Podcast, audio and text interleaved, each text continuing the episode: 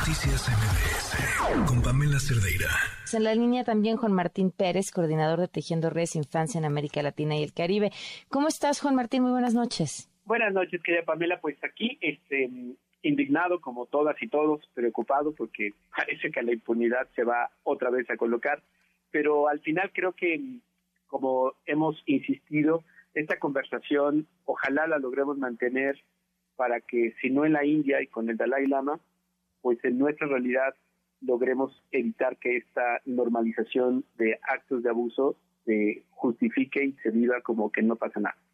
Oye, porque justo es ahora una de las em, preguntas también, ¿cómo, qué consecuencias va a tener esto? Y al parecer, bueno, pues más allá de, de la discusión pública, que no es cosa menor, eh, pero no es suficiente. Mira, eh, Fíjate que hace, pues no sé, 24 horas, un poco más, colocaba yo una, un hilo en, redes sociales adelantando un poco lo que tristemente eh, ha sucedido. Eh, ya se veía que querían y lo justificarían como una broma, eh, tal cual fue el mensaje de la oficina del Dalai Lama. también anticipamos que no habría denuncia ni ninguna investigación en la India y cuando menos en el rastreo que hemos hecho en redes sociales y en este medios de la India no hay ninguna alusión. De hecho, dicho de otra manera, esto ni es tema en la India. Es un tema internacional, pero no en la India. Eh, pues no habrá absolutamente nada. Y eh, también con mucha preocupación, y quizás es la mayor tristeza, es como eh, la maquinaria, digamos, de medios de comunicación, de personajes pues con cierta influencia, pretenden disminuir esto como una broma, hablan de demencia senil, una traducción, ¿no? Eh, y bueno, en donde ha sido posible, pues hemos invitado a, a tener no solamente argumentos más inteligentes, sino sobre todo respetuosos de la dignidad de este niño, que como todos y todas miramos, pues fue humillado públicamente y bastante incómodo en, ese, en esa agresión. Híjole.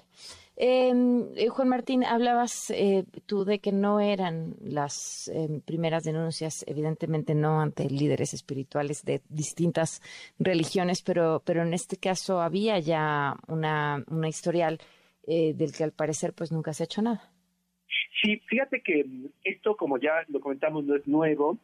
las víctimas de varios jerarcas budistas se articularon hay que destacar que son víctimas europeas, eh, la mayoría víctimas siendo menores de edad, y lograron acorralar al Dalai Lama en Holanda en una de las visitas en este recorrido que hace por, muchos países del mundo, y lo acorralaron literalmente y tuvo que sentarse a escucharlos.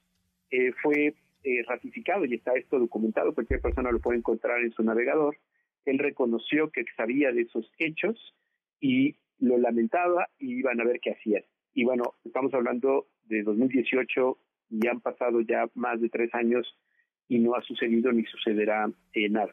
Entonces, porque creo que tenemos que recordar que las iglesias, las jerarquías están construidas con los modelos del sistema medieval, jerárquicos, verticales, donde se concentra tal nivel de poder que se asocia literalmente la impunidad y en eso estamos educados y construidas. O sea, no justifico, pero entiendo a las personas en su choque emocional de que un jerarca pueda ser tan contradictorio de que aquello que dice pues no lo hace, ¿no? Pero lamentablemente tenemos que recordar que somos personas, somos seres humanos, que no necesariamente podemos ser tan coherentes como nos encantaría, pero eso no nos exime de responsabilidad cuando hacemos algo incorrecto. Y por supuesto que no tenemos que acusar de algo a este personaje de Dalai Lama, sino le corresponde a las autoridades investigar y determinar lo que eso sea. Lo que sí vemos si es contundente es un abuso, un acto de poder de un hombre poderoso frente a un niño pequeño de nueve años, vulnerable en todas las condiciones, y eso es un hecho concreto que tendría que ser motivo de investigación y de acuerdo a la normativa de la India, pues proceder. Eh, y creo que en otro apartado tendríamos que problematizarnos cómo es que podemos normalizar estos hechos para personas de poder. Porque yo le digo al público, cambien ustedes al personaje, que no sea Dalai Lama con todo lo que eso significa como deidad reencarnada. Y pongan al señor de enfrente, al que vean ustedes que va pasando, un adulto mayor o un adulto. y que pongan a una persona ahí, a X persona ahí. Claramente la respuesta sería totalmente diferente. Pues, no, no, tendría que ser la misma, tendría que ser la misma, no es, o sea, es, es terrible. Será que yo soy una mujer de poca fe, de nula. Entonces me parece que pues es un ser humano como cualquier otro cometiendo un claro acto de abuso de un menor de edad en frente de un montón de adultos que no hicieron nada más que reírse.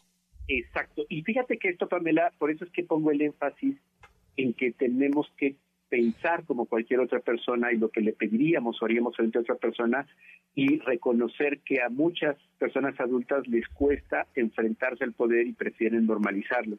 Y por ello es parte de la lucha que hemos tenido por muchos años de que los niños y niñas son personas, aunque a esto le cueste a algunas todavía creerlo, tienen derechos propios y si por alguna condición su familia no pudo protegerle, todas y todos, las autoridades de la India, todas y todos estamos obligados en ese y en otro caso a proteger al niño y a no permitir que las personas de poder hagan de sus deseos personales lo que quieran con niños y niñas. Sin duda. Te agradezco muchísimo, Juan Martín, que me hayas tomado la llamada y te mando un fuerte abrazo. Muchísimas gracias, quería Pamela. Buen día. Noticias MBS